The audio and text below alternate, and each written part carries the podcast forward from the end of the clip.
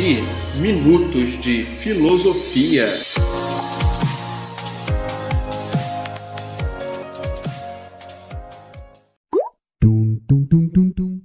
E aí galera, eu sou o Kleber Farias e quero te convidar para bater um papo sobre os principais temas da filosofia. Vem comigo! E aí galera, o nosso papo de hoje é sobre um filósofo chamado Averroes. Ele é árabe, nascido em Córdoba, na Espanha.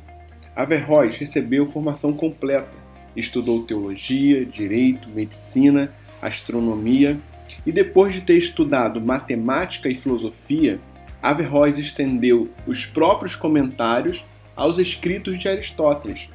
Foi condenado por heresia em razão da polêmica contra os teólogos do Islã, apresentada na obra Destruição da Destruição da Filosofia. Ele pretende delimitar os campos do saber e da fé islâmica. Para Averroes, na filosofia de Aristóteles se encontra a mais alta verdade, sendo o filósofo grego um presente de Deus para auxiliar as pessoas a conhecer tudo que possa ser conhecido, em especial o conhecimento da verdade. Essa exaltação de Aristóteles é tamanha que ele chega a dizer que o estagirita foi criado e nos foi dado pela providência divina. A filosofia busca esta verdade através da razão, mas a razão filosófica para Averroes deve ser protegida e amparada pela religião, pois se tanto a filosofia como a religião buscam a verdade, não pode haver discordância entre as duas. O caminho percorrido para Averroes foi o de conciliar a fé e a razão, atribuindo à filosofia a missão de interpretar e desenvolver a verdade revelada no Alcorão. Quando houver diferença entre as duas, o texto religioso deve ser interpretado utilizando-se dos instrumentos racionais da filosofia, porque na razão é encontrada a única verdade. Averroes considera que a religião possui uma função política, isto é, serve para afirmar os princípios de uma ética necessária à convivência civil.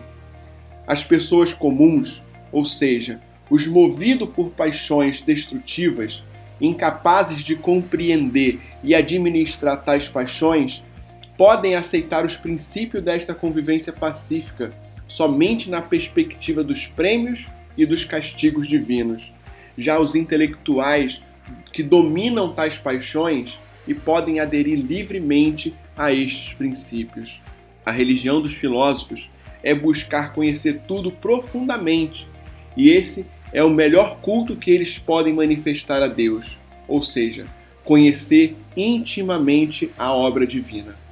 A filosofia deve se preocupar com as investigações teóricas do fundamento das coisas e a religião, por sua vez, deve se preocupar com as ações humanas.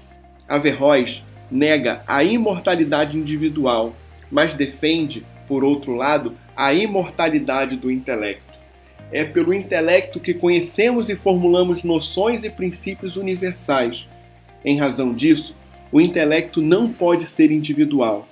Aristóteles diz que o intelecto é separado, simples e inalterável, se o intelecto fosse individual, seria individualizado pela matéria e seria capaz de alcançar o universal e, portanto, o saber.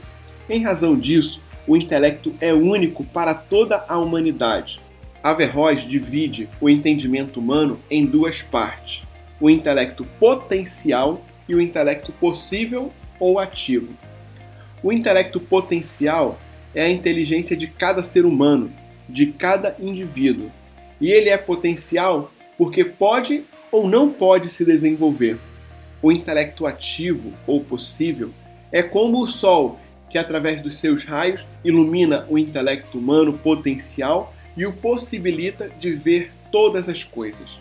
Diante dessas premissas, surge a questão inevitável: se o intelecto é único para toda a humanidade, como o homem individual conhece? A resposta de Averroes, de cunho aristotélico, é de que o intelecto conhece, porque passa da potência ao ato.